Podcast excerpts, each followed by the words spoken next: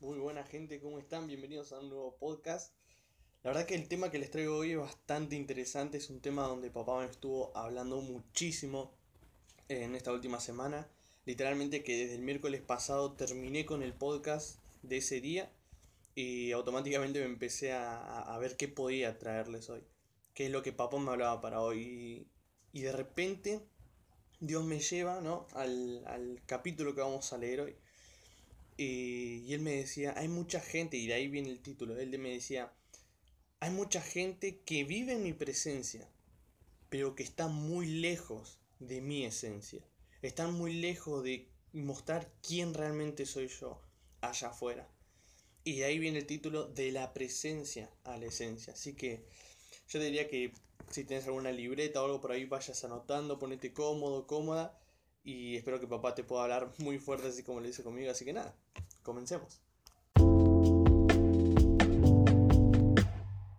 De la presencia a la esencia, ok. Eh, es un tema bastante, como digo, bastante interesante y, y rompe con un cierto mito de, en cuanto en el ámbito de la iglesia, ¿no? ¿Por qué? Porque hay mucha gente que cree, ¿no? Que solamente, por ejemplo, por ir a la iglesia, tiene la presencia de Dios y vive en su esencia. Pero déjame decirte esto, que vayas a la iglesia o que hayas nacido dentro de la iglesia, eso no te hace ser una persona que camine en la esencia de Dios. O si no, otras personas dicen, mira, yo tengo ciertos ministerios súper, hiper, mega poderosos. No sé, tengo el ministerio de ser pastor, profeta, evangelista.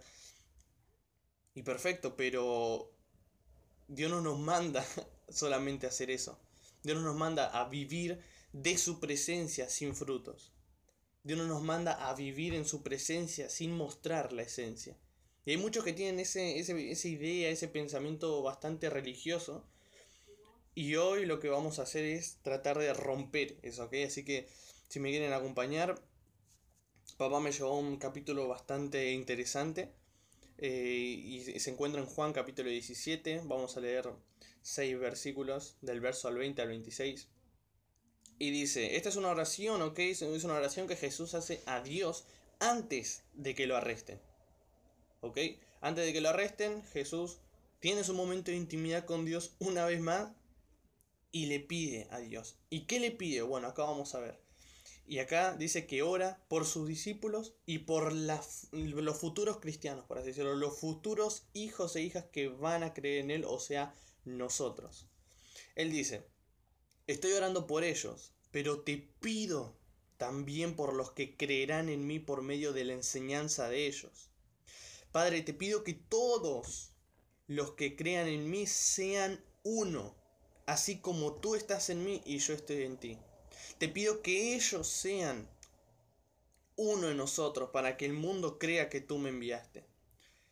Les he dado a ellos la misma gloria que tú me has dado, para que sean uno, así como tú y yo somos uno. Vean y noten cómo Jesús le importa muchísimo la unidad, que nosotros seamos uno, y es una palabra que se repite bastante.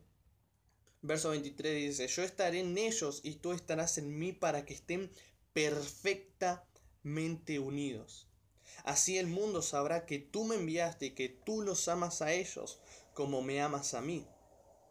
Padre, quiero que lo que me has, me has dado estén conmigo, donde yo esté para que ellos vean la gloria que tú me diste, pues tú me amaste antes de la creación del mundo. Padre justo, la gente del mundo no te conoció, pero yo sé, y ellos también saben, que tú me enviaste. Le mostré cómo eres. Seguiré haciéndolo, para que el amor con que tú me amas esté en ellos y yo viva en ellos. Para los que estuvieron prestando atención, como pudieron ver, repite mucho acá la palabra Jesús uno, ¿no? Y yo me puse a pensar y le pregunté a Dios, ¿por qué Jesús antes de ser arrestado, pide unidad. Pide que seamos uno y no con cualquier persona. Dice que sean uno conmigo para que yo siga siendo uno con Dios. Él dice, papá, te pido por favor que ellos sean uno, así como vos y yo somos uno, que ellos estén unidos conmigo. ¿Para qué? Para un propósito, para que el mundo vea y conozca quién es el que vino a esta tierra, quién es el Jesús realmente. Y uno, la palabra uno tiene que ver con la intimidad. ¿Ok? Y acá lo que podemos ver es que Jesús le está pidiendo a Dios que sus hijos y sus hijas, más que vivir sintiendo su presencia, que vivan en su misma esencia. Que seamos uno, así como Jesús es uno con Dios. Y Jesús se pone ejemplo. Él dice, hey papá, quiero que sean uno así como nosotros somos uno. Y ustedes llegan a leer toda la historia de Jesús, van a ver la esencia. ¿Y a qué me refiero con esencia? Yo cuando hablo de la esencia, me refiero al estilo de vida de Jesús. Me, refiero a que, a, que la esencia de Jesús es ser como Jesús hoy en día. Tener su amor, su paz y su intimidad con Dios. Y si ustedes ven en la Biblia literalmente que Jesús era, creo que era único, nunca hubo nadie como él. Tanto en la forma salvadora y, y, en la esencia en la que él caminaba acá. Y muchos por ahí dirán, bueno, José, pero Jesús era el Hijo de Dios, era obvio. Déjame decirte esto, cuando Jesús vino acá, Él vino 100% Dios. Y Él vino 100% hombre. Él tuvo las mismas tentaciones que nosotros, tenía los mismos sentimientos que nosotros. Él literalmente era una persona más en la tierra, pero era Dios también caminando en la tierra. Es más, hay una parte que dice que él se despojó de, todos, de toda su deidad, de todo lo que vos, vos conocés como Dios, todo ese poder, esa gloria. Bueno, él dice que se despojó de eso y vino acá en la tierra para convertirse en siervo de su papá. Y toda esa vida de rectitud que tenía Jesús, a eso me refiero con esencia. A dejar de estar solamente buscando su presencia y empezar a vivir la esencia de Jesús, porque ese es el objetivo que Jesús le está pidiendo a su papá. Él dice que sean uno, así como vos y yo somos uno, bueno, quiero que ellos sean como yo, que tengan la intimidad que tenemos nosotros. Y hay otro objetivo que Jesús pide, y él dice que los que no creen en Dios y no lo ven, puedan creer y verlo a través de nosotros. ¿Ok?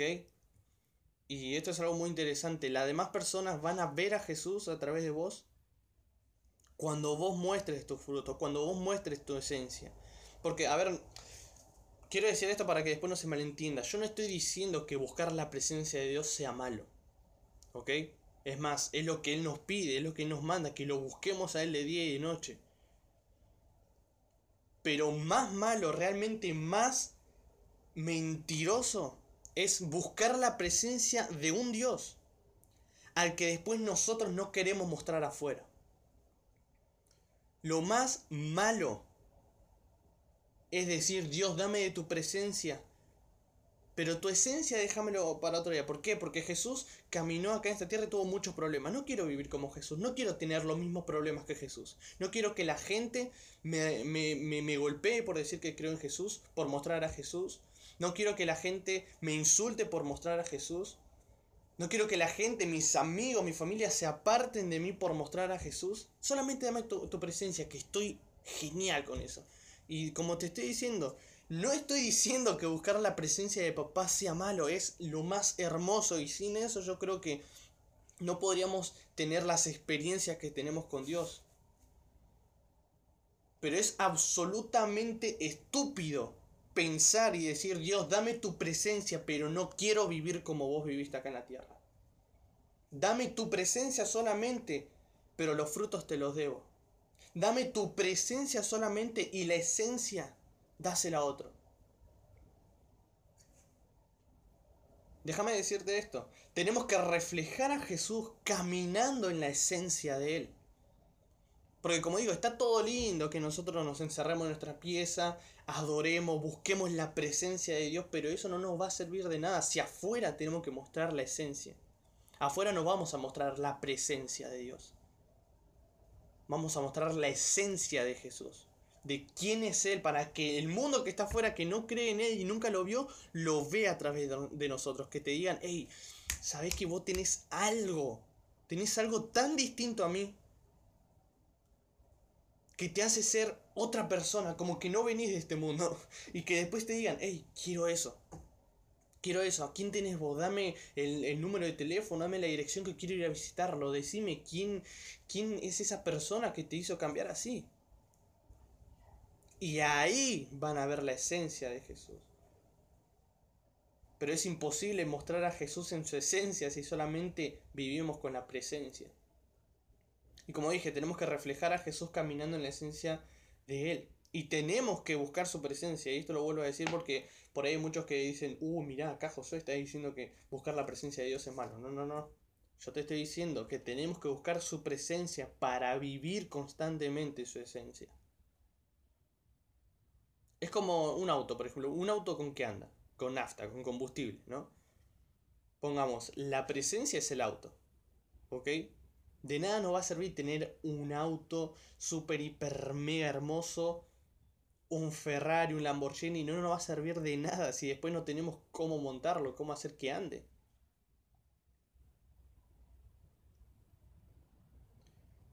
La esencia, y escúchame bien esto, y si lo estás anotando, te pido por favor que lo anotes o, o en tu mente. Pero la esencia que tengamos de Jesús va a ser definida por la presencia que busquemos de Él. Te lo voy a volver a decir.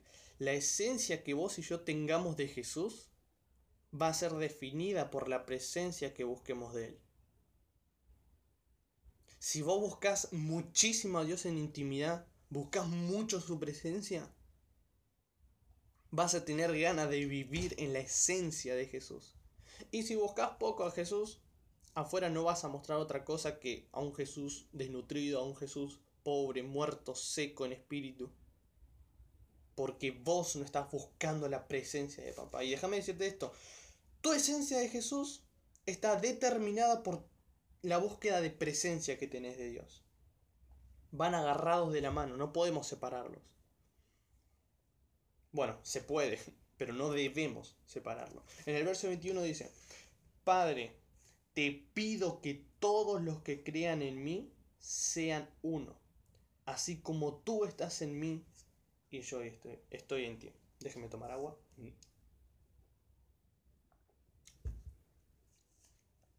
Acá vean que una vez más podemos ver la unidad perfecta que había entre Jesús y papá, entre Jesús y Dios. Y déjame decirte que lo que hizo que la unidad entre Jesús y Dios se mantuviera perfectamente perfecto fue la intimidad plena que tenían ante ellos. Porque Jesús no hacía nunca nada sin antes consultárselo a su papá. Jesús todo el tiempo buscaba a Dios. Buscaba mostrarle su amor, buscaba obedecerlo, buscaba mostrarlo al mundo. Literalmente que podemos ver que Jesús siempre agradece a Dios, siempre bendice a Dios, siempre dice hago esto en el nombre de Dios, siempre ora, siempre busca esa intimidad en el Getsemaní, por ejemplo. ¿Y qué estaba haciendo Jesús en este relato? Ah, estaba en intimidad con Dios y con sus discípulos. Antes de ser arrestado, y esto es muy interesante, antes de que él sea arrestado, él levanta su vista hacia papá y empieza a orar. Y le empieza a decir, papá, no te pido que, que me quites este peso que tengo encima. No te pido que envíes a otro para que muera. Sino que te pido que nuestra intimidad sea transferida a la intimidad de mis hijos y de mis futuros hijos. Quiero que ellos tengan la misma intimidad, la misma unión, que sean uno, así como vos y yo somos uno. ¿Para qué? Para que el mundo sepa y vea quién es Jesús realmente. Y Jesús en este pasaje, Él anhela que esa intimidad sea la que tengan sus hijos para que el mundo que no puede ver a Jesús lo vea. ¿A través de quién? De nosotros. Y como dije, La esencia que vos muestres allá afuera en el mundo de Jesús, eso está agarrado de la mano de la presencia que vos buscaste de Él en la intimidad. Y como dije en el primer podcast, no sé si se acuerdan, que nosotros fuimos hechos con el ADN de papá para dejar huellas espirituales en esta tierra. Nosotros fuimos hechos para hacer esa imagen y semejanza con la que Dios creó a Adán y a Eva en el principio. Literalmente nosotros tenemos el ADN de reino metida en nuestra sangre, pero ese ADN nunca es activado. ¿Por qué? Porque no buscamos la presencia de papá y porque ni siquiera mucho menos lo mostramos allá afuera, no mostramos su esencia. Nosotros fuimos creados para transmitir de, quién realmente es Jesús. No un Jesús religioso, un Jesús eh, legalista, un Jesús aburrido, no, no, no. No, no, ese no es Jesús. Y si vos lo estás predicando así, déjame decirte que no conoces el gozo de Jesús, no conoces la felicidad, la alegría, el, sentido del humor que tiene Jesús. y como te dije, nosotros fuimos hechos para eso. Fuimos creados imagen y semejanza de Dios. Por ende tenemos la esencia en nosotros, pero muchas veces no lo activamos. Buscamos más su presencia y como les dije, le dejamos la esencia a otra persona, siendo que Dios y Jesús, el anhelo que Él tuvo, tiene y va a seguir teniendo es que todos sus hijos e hijas tengan esa intimidad plena para mostrar al mundo la esencia de quién es Jesús. Ahora, acompáñame por favor en Juan capítulo 15 y ahí vamos a leer seis versículos, vamos a leer del 1 al 5 y después el verso 10. Dice, es una historia bastante conocida esta, que Jesús se compara a él con una vid, ¿ok? Él dice, yo soy la vid verdadera y mi Padre es el que la cuida. Él corta todas mis ramas que no dan fruto. Poda y limpia a cada rama que da fruto para que así produzca más. Mi mensaje ya los ha limpiado a ustedes. Permanezcan en mí y yo permaneceré en ustedes. Ninguna rama puede dar fruto si está sola, sino que tiene que estar unida a la vid. Igual sucede con ustedes, no pueden dar frutos si no se quedan en mí. Yo soy la vid y ustedes las ramas. El que permanece en mí y yo en él, producirá fruto. Pues separados de mí, ustedes no pueden hacer nada. Y el verso 10 dice, he obedecido los mandamientos de mi Padre y permanezco en su amor. De la misma manera, si ustedes obedecen mis mandamientos, permanecerán en mi amor. Acá podemos ver que Jesús cambia la palabra que sean uno, cambian esa palabra uno por la palabra permanecer. Y permanecer tiene que ver con la intimidad. No estoy diciendo que ahora Jesús dice, bueno, que no sean uno, pero que permanezcan. No, no, no. Jesús dice, quiero que sean uno, pero ahora dice, quiero también que permanezcan. ¿Ok? Y la vid, ¿qué es una vid? Por ahí muchos estarán diciendo, che, chabón, ¿qué es una vid? ¿Me puedes explicar qué es una vid? Bueno, una vid es básicamente la planta eh, que da la uva. Eh, bueno, eso se llama vid. De ahí sale la palabra viñedo, que es donde se cultivan eh, las uvas. Sale la palabra vino, porque de ahí sale obviamente el vino, obviamente, la vinicultura, que es eh, lo que estudia a, las uvas y todo eso, bueno, de ahí salen la palabra, todas esas palabras salen de la palabra vid. Y Jesús dice que se compara con eso, con esa planta, ¿no? Él dice, yo soy la vid central, yo soy la planta, acá, la, las raíces, yo soy la semilla, dice. Y ustedes son mis extensiones, son mis ramas. Eso más que claro. Y acá él hace una, una, diferenciación, acá hace una, una división muy clara. Él dice, hay dos tipos de, ramas en mí. Están las ramas que producen fruto y las ramas que no producen fruto. Y hay dos distintos, dos tipos de, de, destinos diferentes. Él dice, los que producen mucho fruto, dice que mi papá, o sea, Dios, se encarga él mismo de limpiarlas, de podarlas, de hacerle todo ese trabajito que tiene que hacer. ¿Para qué? Para que siga dando mucho más fruto de lo que daba antes.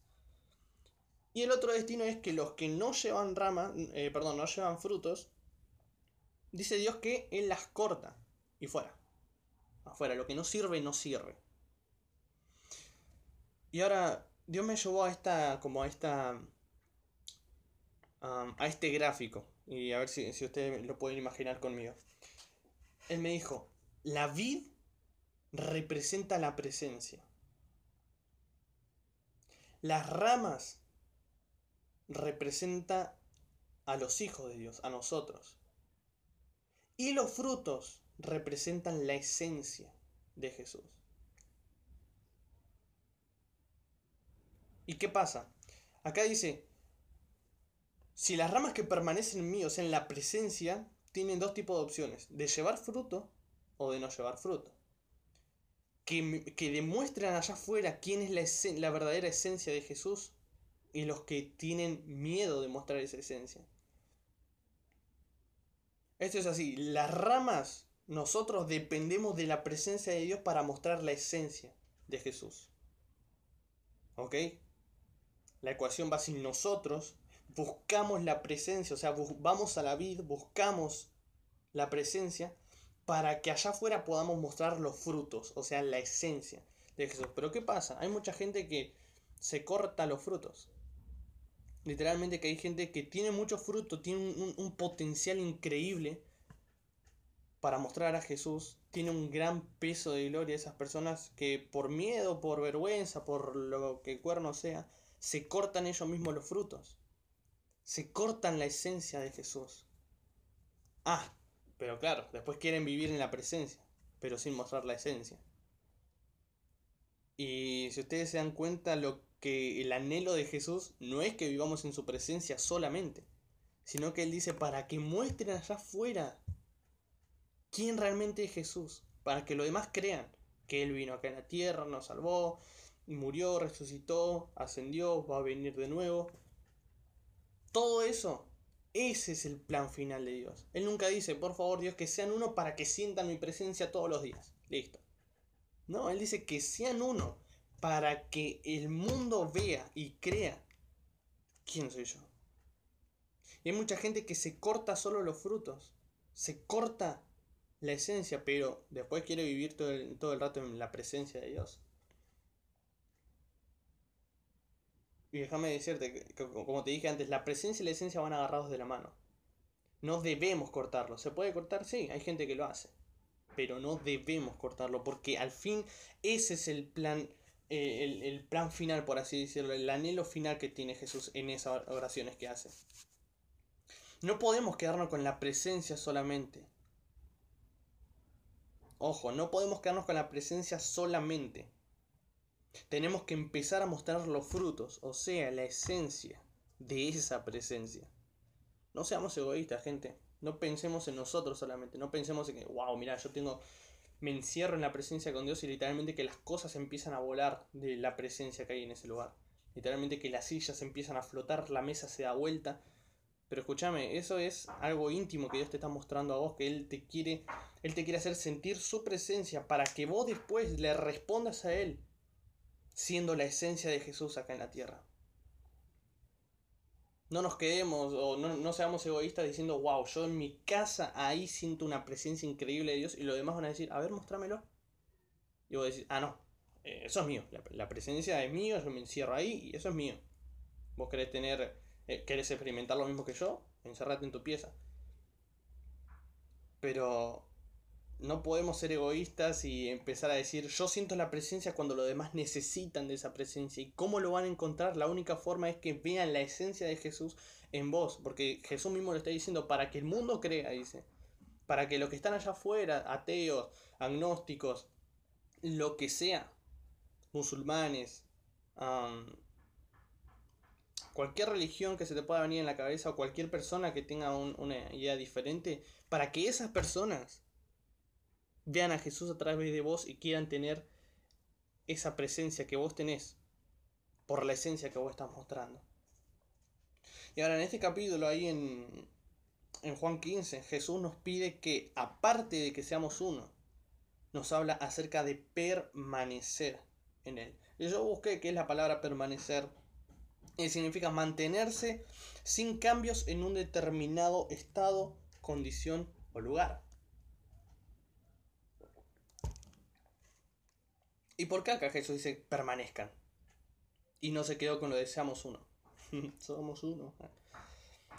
Acá literalmente dice permanezcan. ¿Por qué? Porque él sabe que permanecer cuesta. Él nunca te va a pedir algo que no te cueste. Él nunca te va a pedir algo que te ponga cómodo. Desde el principio podemos ver que Dios le mandaba a Adán que haga muchas cosas. Todo el rato. ¿Por qué? Porque si hay algo que a Dios no le gusta a nosotros es la comodidad, el estado de confort que nosotros le podamos dar a Él. Perdón, que nosotros nos podamos dar a nosotros mismos. Él no quiere hijos vagos. Él no quiere hijos que estén tirados en la cama 24/7, que estén viendo Netflix todo el rato, que estén viendo películas, que estén viendo series, que estén haciendo otras cosas menos buscar de su presencia para mostrar su esencia.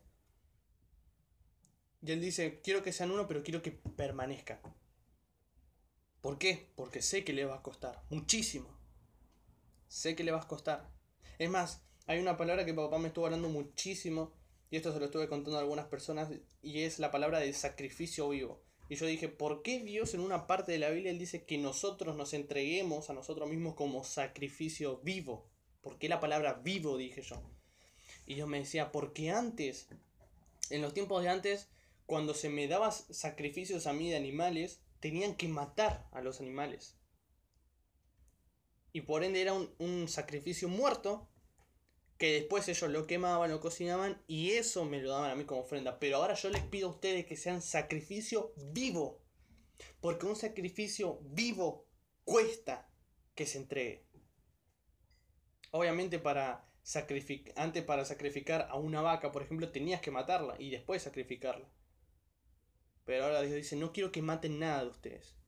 lo crudo, así como están. Entrégame tus tentaciones vivas, entregame tus pasiones vivas, entregame tu forma de pensar vivo. Entrégate a vos vivo. ¿Por qué? Porque sé que te va a costar entregármelo como sacrificio. Porque un sacrificio vivo cuesta que se entregue para Dios. Por eso Él dice, sean como un sacrificio vivo y no muerto. Porque sé que entregar lo que más le duele cuesta. Y acá dice, sé que permanecer te va a costar. Por eso te lo estoy pidiendo. Dios nunca te va a pedir algo que no te cueste. Te lo vuelvo a decir. Acá Jesús nos habla de ser uno con Él, pero también nos habla de permanecer en Él. ¿Ok? Y eso es la parte que cuesta muchísimo, la de permanecer en Él. Y ahora por ahí vos estás ahí del otro lado y decís, wow, la verdad que quiero eso. ¿Cómo hago eso? ¿Cómo llevo a esa unidad perfecta? Déjame decirte que en el verso 10 Jesús nos da la respuesta que él experimentó. Literalmente en el verso 10 él, Jesús nos explica qué es lo que él hizo para ser uno con su papá y cómo permaneció en él. ¿Y qué dice el verso 10? He obedecido los mandamientos de mi Padre y permanezco en su amor. De la misma manera, si ustedes obedecen mis mandamientos, permanecerán en mi amor. Ahí Jesús nos dice qué es lo que Él hizo, cuál fue la clave del éxito para Él, cuál fue la clave de esa intimidad plena, cuál fue la clave de ser uno con su papá, de cuál fue la clave para permanecer perfectamente en su papá. ¿Y cuál es? Lo que venimos repitiendo también hace varios podcasts. Obedecer a papá. Obedecer a papá es la única manera de demostrarle nuestro amor hacia él. Y en Juan capítulo 14, 21, él dice, el que realmente me ama. Acá él está diciendo, mira, si vos me estás diciendo que me amás de tu, de tu boca para afuera, si vos realmente decís por todo el mundo, yo amo a Jesús, amo a Dios, amo a esto, amo a lo otro, amo a Dios, tenés que cumplir esto. Y si no lo cumplís, estás mintiendo. Y si estás mintiendo, es pecado. Literalmente hay una parte en la Biblia que dice, si ustedes se mienten a ustedes mismos, eso se cuenta como pecado. Dice, el que realmente dice que me ama, conoce mis mandamientos. Y no solo conoce, sino que dice, y los obedece. ¿Ok? Dice, mi padre le amará eh, al que me ame y yo también le amaré y me mostraré a él. Y ahora déjame hacerte estas preguntas. ¿Amás a papá? Obedecelo. ¿Querés ser uno con él? Obedecelo. ¿Querés permanecer en él? Obedecelo. Esa es la clave de la vida cristiana. Esa es la clave del éxito en la intimidad que tengas con papá, en la unidad, en la permanencia que tengas con él. Obedecelo. Y por eso me decís, uff, Josué, la verdad que quiero, pero ¿cómo hago eso? Teniendo intimidad plena con papá.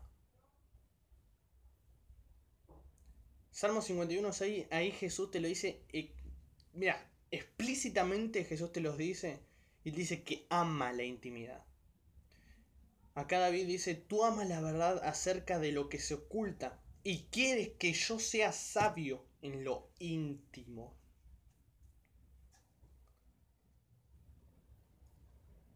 Acá literalmente Dios te está diciendo, ¿vos, vos realmente me amás? ¿Querés ser uno conmigo? ¿Querés permanecer en mí? Obedeceme. ¿Cómo lo vas a hacer? Entrando en intimidad con Dios. Y acá se vino una ecuación que papá me dio y es esta. La intimidad, ¿ok? Para ir redondeando, la intimidad te hace uno con él y te hace permanecer en él, ¿ok? La intimidad produce una unidad con Dios y una permanencia en Dios, que eso es lo que cuesta mucho, la permanencia. ¿Y qué, a qué te lleva es ser uno con Dios y permanecer en Él? Te lleva a que lo obedezcas. Y cuando vos lo obedezcas, vas a conocer y permanecer en su amor perfecto, en su unidad perfecta, en su permanencia perfecta, en su esencia perfecta. Acaba todo agarrado de la mano. Intimidad produce unidad y permanencia con Dios. Y esa unidad y permanencia con Dios te lleva a que vos lo, lo busques y lo obedezcas. Porque es imposible que vos digas, yo entro en la presencia de Dios, increíble, no sabes cómo vuelo, levito ahí, pero después no querés obedecer, porque si buscas la presencia de Dios, esto, eso te va a llevar a que busques agradar a Dios. ¿Y cómo agradas a Dios? Obedeciendo sus mandamientos. Obedeciendo todo lo que Él te dice. Y ahí con esa obediencia vas a llegar al amor perfecto, unidad perfecta, permanencia perfecta y a la esencia perfecta. Ahora, en Juan capítulo 17, versos 21 y 22, para ir cerrando, dice, Jesús dice, Padre, te pido que todos los que crean en mí sean uno, así como tú estás en mí y yo estoy en ti. Te pido que ellos sean uno en nosotros para que el mundo crea que tú me enviaste. Les he dado a ellos la misma gloria que tú me has dado, para que sean uno, así como tú y yo somos uno. Y acá me llamó la atención algo, pero muchísimo. Y es que Jesús en un mismo versículo repite la palabra te pido dos veces. Jesús le está diciendo a Dios, papá, te pido que todos los que creen en mí sean uno. Y después vuelve a decir, te pido que ellos sean uno. Así como vos y yo somos uno. Que ellos tengan la intimidad que vos y yo tenemos que ellos muestren la esencia que vos y yo tenemos.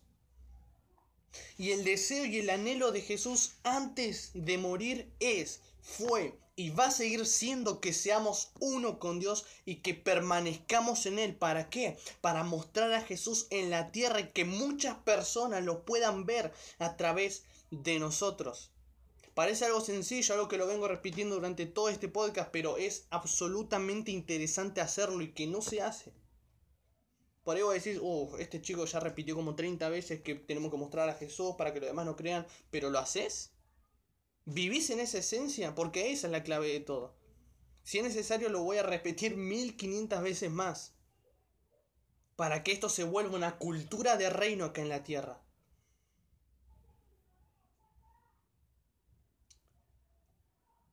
El anhelo de Jesús está. Su promesa está. Y acá Jesús me hizo una pregunta que lo tuve que escribir con lágrimas literalmente. Este fin de semana, cuando estaba terminando este mensaje, yo estaba escribiendo esto. El anhelo de Jesús está de que seamos uno. Su promesa está de permanecer en Él. Y cuando se me vino esta pregunta en la cabeza, lo escribí con lágrimas en los ojos. Y Jesús me decía, pero ¿dónde están mis íntimos?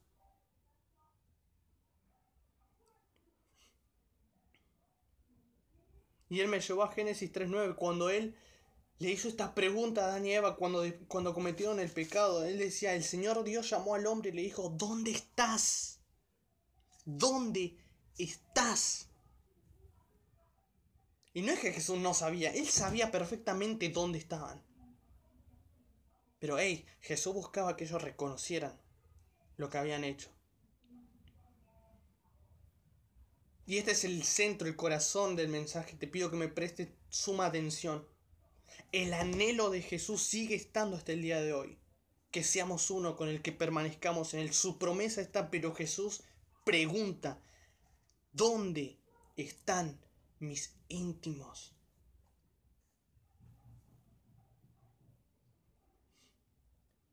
Y ahora por ahí voy a decir, oh, José, me mataste pero siento que Dios está muy lejos. ¿Cómo hago? ¿Cómo, ¿Cómo hago para cruzar el abismo que tenemos de separación entre Jesús y yo? ¿Cómo hago para mostrar, buscar más su presencia y mostrar la esencia de Jesús? Sabes que ahora todas las iglesias están cerradas y ¿cómo, cómo hago yo para buscar a Jesús ahora? Déjame decirte algo, como ya te dije en otros podcasts, Jesús habita en tu corazón. Jesús habita en nuestros corazones, no en un edificio o un auditorio de cuatro paredes, ni, ni habita detrás de un púlpito o altar y un micrófono, hermano. Tenemos que volver a la sencillez, gente. Hay durante mucho tiempo la religión y el legalismo dijeron, ah, tenés que ir a una iglesia para sentir la presencia de Dios, pero y si no sentís la presencia de Dios te vas al infierno. Y es como, hey, Jesús te está diciendo en toda su palabra, yo habito en tu corazón. Te pido sencillez, no te pido algo super, hiper, mega elaborado. Podemos ver esto, y si no me crees, en 2 de Samuel 6:17, que dice que los israelitas pusieron el cofre del Señor, o sea, el arca del pacto, lo que en ese tiempo representaba la presencia misma de Dios. Dice que los israelitas lo pusieron en una carpa, en una carpita que David había preparado para el cofre. En una carpa, algo tan valioso, tan hermoso, tan precioso como era la presencia misma de Dios, el Shekinah de Dios acá en la tierra. Dice David que, ¿qué le hizo? No le hizo un templo, no le hizo una mega casota, sino que dice que le hizo una carpita, una carpa. Dios no te pide algo súper elaborado, Dios te pide sencillez. Y si hoy querés tener esa intimidad plena con papá, para ser uno y para permanecer en Él, para obedecerlo.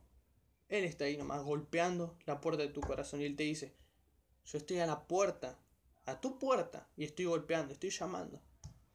¿Me abrís o no me abrís? Es decisión tuya. Jesús nunca te va a obligar a que le abra la puerta. Él dice, hey, yo estoy acá parado, sigo esperando. Hasta el día que yo venga, voy a seguir esperando. Busquemos la sencillez, gente, de nuevo. Saquémonos ese pensamiento religioso de la cabeza. No busquemos solamente la presencia de papá, gente. Es importante, sí. Pero más importante también es buscar su esencia para mostrar a Jesús en cualquier lugar. Jesús no nos pide que vivamos sintiendo su presencia solamente, aunque sea hermoso y esté bien, no digo que esté mal. Pero el anhelo que Él tuvo, tiene y va a seguir teniendo es que caminemos y vivamos en su esencia. Ese es el plan original. Que seamos esa imagen y semejanza verdadera en el tiempo que nos tocó vivir ahora, en el tiempo que nos queda acá. Esa, esa es la obra, vamos a decir. Ese es el plan original de Dios. No solamente que vivamos en su presencia, sino que caminemos en su esencia, caminemos como Jesús caminó en esta tierra, que lo obedezcamos en todo lo que Él nos dice. Que mostremos la diferencia, seamos esa luz y sal allá afuera en el mundo. ¿Para qué? Para que la gente crea y vea a Jesús a través de nosotros. Ese es el objetivo final de la oración que hace Jesús en Juan 17. Que seamos Jesús acá en la tierra. Que seamos su esencia, su persona acá en la tierra. Gente, y con esta frase quiero terminar. No seamos solamente personas portadoras de presencia, sino caminemos y llevemos la esencia de Jesús a todos lados. No busquemos solamente la presencia de Dios en nuestra habitación, que es hermoso, hay que hacerlo. Pero, hey, eso tiene que tener sus frutos, ¿no? Y esos frutos, esa esencia se va a mostrar allá afuera. No en tu iglesia con tus pastores porque ellos ya saben el camino. No en tu familia porque ellos ya saben. Y si tu familia no conoce a Dios, entonces ahí sí te toca ser la esencia de ese lugar. Pero también allá afuera en el mundo hay que ser la esencia. Josué, tengo vergüenza, tengo miedo. Dejemos las estupideces de un lado. Jesús en ningún momento dijo, no le voy a predicar a esa prostituta porque tengo vergüenza de que la gente piense algo malo de mí. No, no me voy a, no me voy a sentar a la mesa de un cobrador de impuestos, de alguien que roba, no me voy a sentar ahí. Jesús dejó las niñeces de un lado y apuntó siempre a Dios. Apuntó siempre a buscar la esencia de su papá, la verdadera esencia, el obedecerlo en todo. No seamos portadores de presente. Solamente, no tenemos que ser portadores de, presencia solamente sino que te invito, ¿ok? Te invito a que juntos caminemos y llevemos la esencia verdadera de Jesús allá afuera. Que mostremos esos frutos allá afuera. Y ahora, ¿vos qué vas a hacer? Siempre termino, o casi siempre los podcasts lo termino con esta pregunta. ¿Vos qué vas a hacer? Porque después de toda esta reflexión, me interesaría muchísimo saber qué es lo que vas a hacer. Caminemos en la esencia de Jesús. Pasemos de la presencia a la esencia. Busquemos la presencia de Dios para mostrar su esencia allá afuera. ¿Y cuál es la clave entonces de todo? y le hago honor al título. Pasemos de la presencia a la esencia. Bueno gente, básicamente este era el mensaje que tenía para hoy. Un mensaje por ahí fuerte para algunos, por lo menos para mí fue muy fuerte. Eh, papá me estuvo como dando unos cachetazos espirituales. Eh, pero bien, eh, en, el buen sentido. Y la verdad que es algo muy, muy, muy groso que por lo menos a mí me hizo cambiar muchísimo. Y me va a seguir cambiando porque los cambios no se producen de un día para el otro. Así que nada, gente, nos vemos en el próximo miércoles en un tema que ya lo, estoy pensando. Es más, lo estuve pensando también la semana pasada. Solamente lo tengo que armar y todo eso. Así que nada. Nos vemos, o bueno, nos escuchamos el miércoles que viene. Soy José González y espero que tengas una semana excelente. Así que nada, nos vemos.